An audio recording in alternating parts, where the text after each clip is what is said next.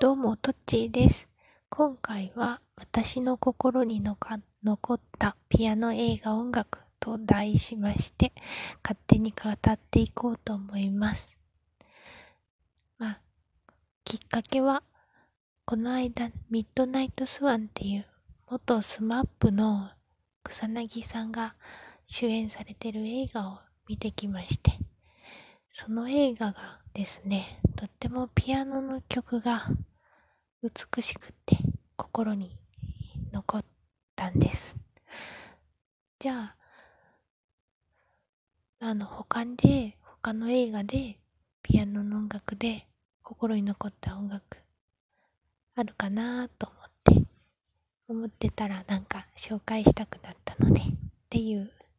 経緯があります。うん。じゃあ、まず、行っていきます。まず、さっきも言いました、ミッドナイトスワン。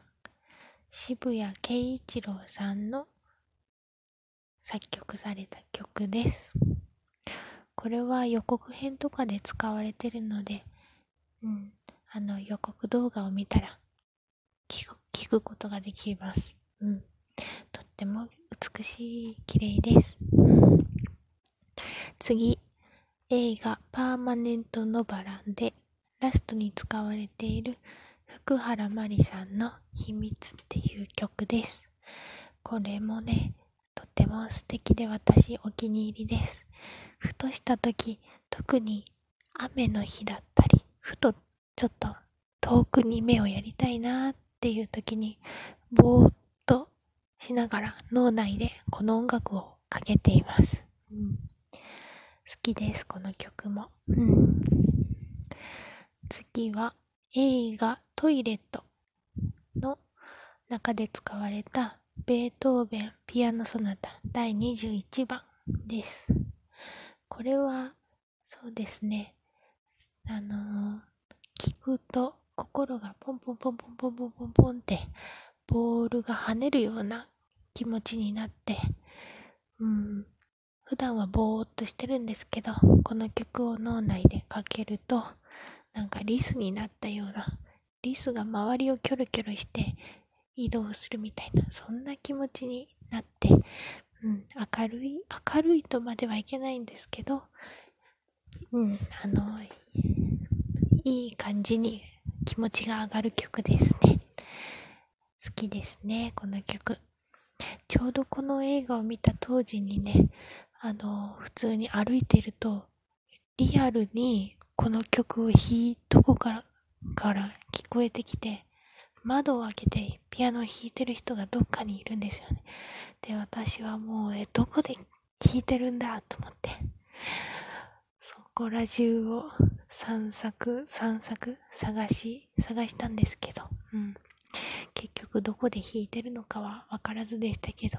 そんなことがありました。うん。次は、映画、戦場のピアニスト。のショパンバラード1番です。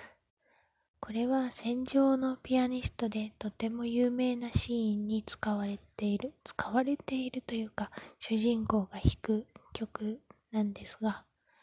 うん、そうですね、ドキドキしながら聴きました。まあ、有名な場面だとなんですが、あの、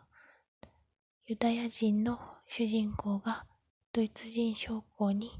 見つかって、で、その目の前で、ドイツ人将校の目の前でこのピアノを弾くんですが、弾き終わった後、殺されるんじゃないかとか思いながら見ていて、とてもドキドキしました。でも、バラード一番のラストのちょっと激しいところが、なんというか、誠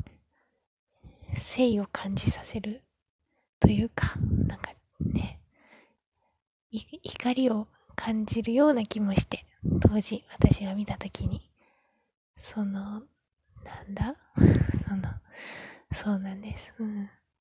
そう。だからとっても、あの、そう、あの、ピアノ音楽映画といえばって思って出てきたのはやっぱりこれは外せないなって思いました。うん。えっ、ー、と、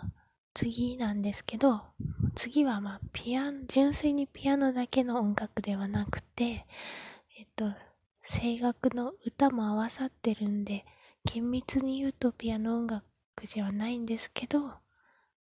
えっ、ー、と、映画メゾンドヒミコので使われたドボルザークの母が教えてくれた歌っていう曲です。これは、そうですね、なんか聞いた時に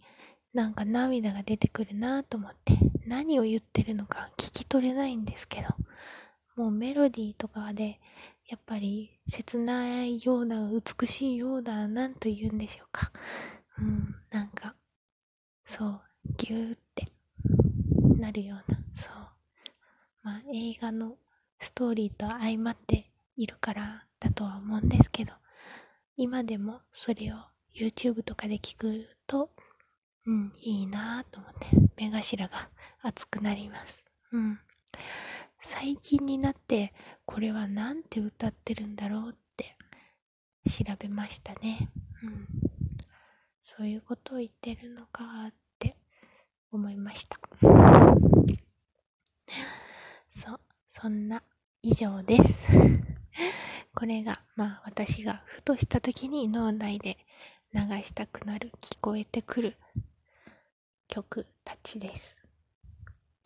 映画のように暮らしたいなぁなんて思ったりすることもあるんですけど、なかなかまあそんな風にも行ってないんですが、脳内でこういう映画で使われた曲を流すと、なんかちょっと、ふーってホッとするような気がします。以上です。